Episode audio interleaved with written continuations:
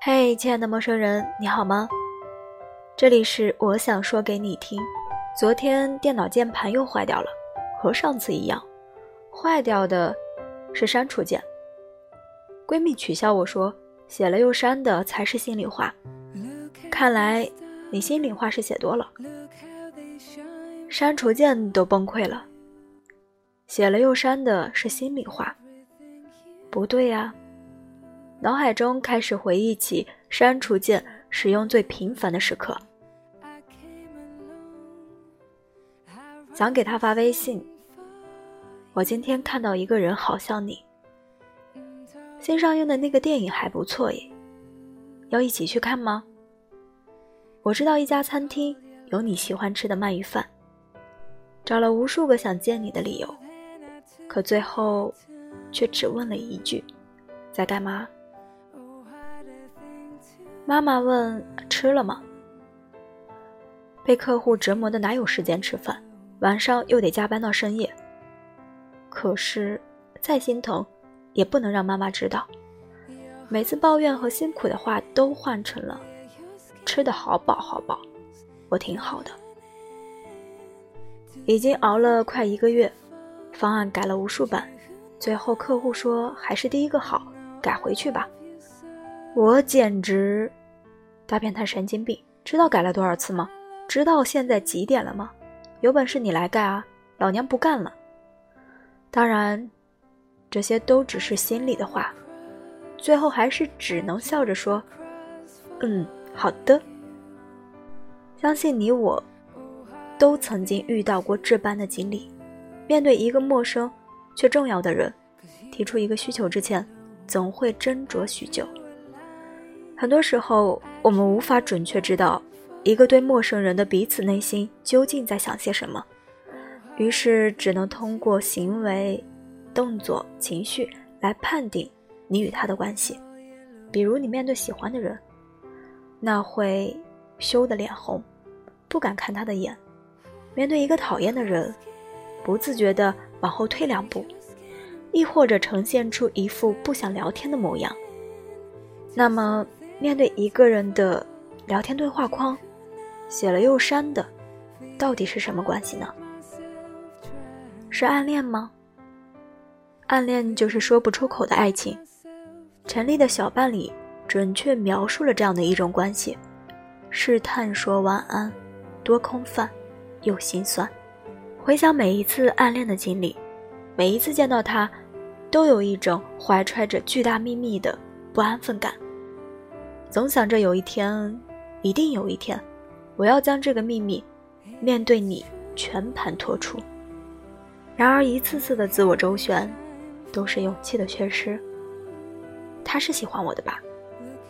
可能因为一个眼神，你确定了他的心思，却很有可能在下一秒钟被另外一个小动作击碎。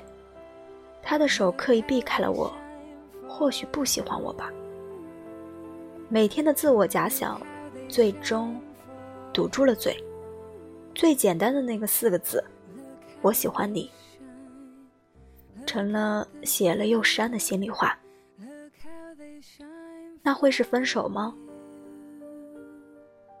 肆无忌惮的是热恋，而分手之后，就变成了一个人的执念。不要带着一个人的执念去打扰另一个人的生活。朋友 S 和男友分手后，依旧忘不掉他。每每喝醉后，亦或者是难过时，鼓起许久的勇气，在对话框中打下的那些字，最终都被他一个一个的删除掉。那些心里话，放进了梦里，或者存进了草稿箱里、日记本里、记事本里。不去打扰一个人的生活，大抵是因为爱的时候足够深沉与用力，不想再去触碰，是对这份感情最好的尊重。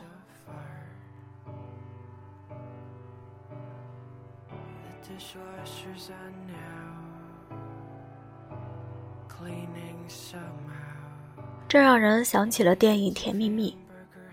男女主人公当年是那么相爱，但失散之后，总是坚信，没有了自己的另外一个人，一定能过得比和自己在一起时还要好。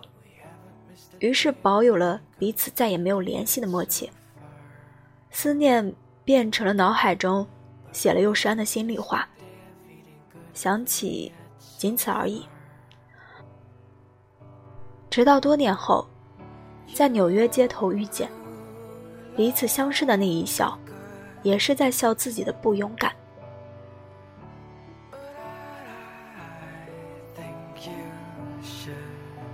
所以，弄了这么久才明白，原来写了又删的，要么是堂而皇之的借口。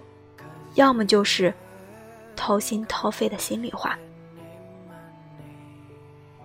前者可以被解读为说话的艺术，也可以是周旋的技巧。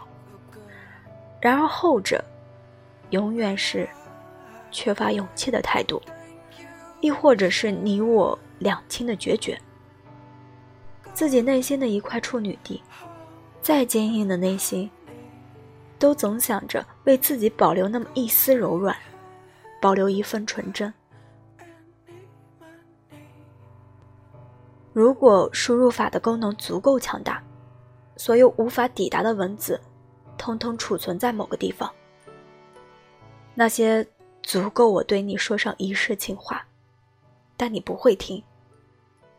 如果你打开我的微信对话框，那对方正在输入一定。会揭穿我隐秘的心思，可你不会看。有些话是说给懂的人听，有些话只能往肚子里咽。有的人没办法面对面说出心里话，所以只能写下来；有的人写下来了，却狠不下心发送，只能删掉。而最心酸的莫过于。我发自肺腑的心里话，最后写成了你眼里的短信群发。其实本来想说想你的，可却打成了在干嘛？那你在干嘛呢？我希望听到的回答是想你。人们总说言多必失，害怕把尊严。尽数失散在你手里，更害怕失去你。但是，尽管如此，我仍然希望每个人的心里话，最终都可以被安全抵达。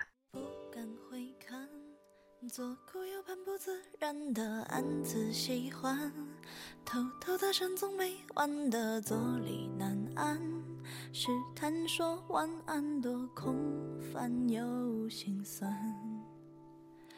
低头呢喃，对你的偏爱太过于明目张胆，在原地打转的小丑伤心不断，空空留遗憾多难堪又为难。释然，慵懒，尽欢，时间风干和你我再无关。没答案怎么办？看不惯自我欺纵容着喜欢的、讨厌。